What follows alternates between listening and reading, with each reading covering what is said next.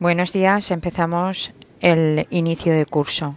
Vale, vamos por el módulo de ofertas gastronómicas y en primer lugar vamos a desarrollar las unidades temáticas.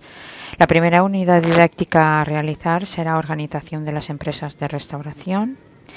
La segunda unidad didáctica es la determinación de las ofertas gastronómicas.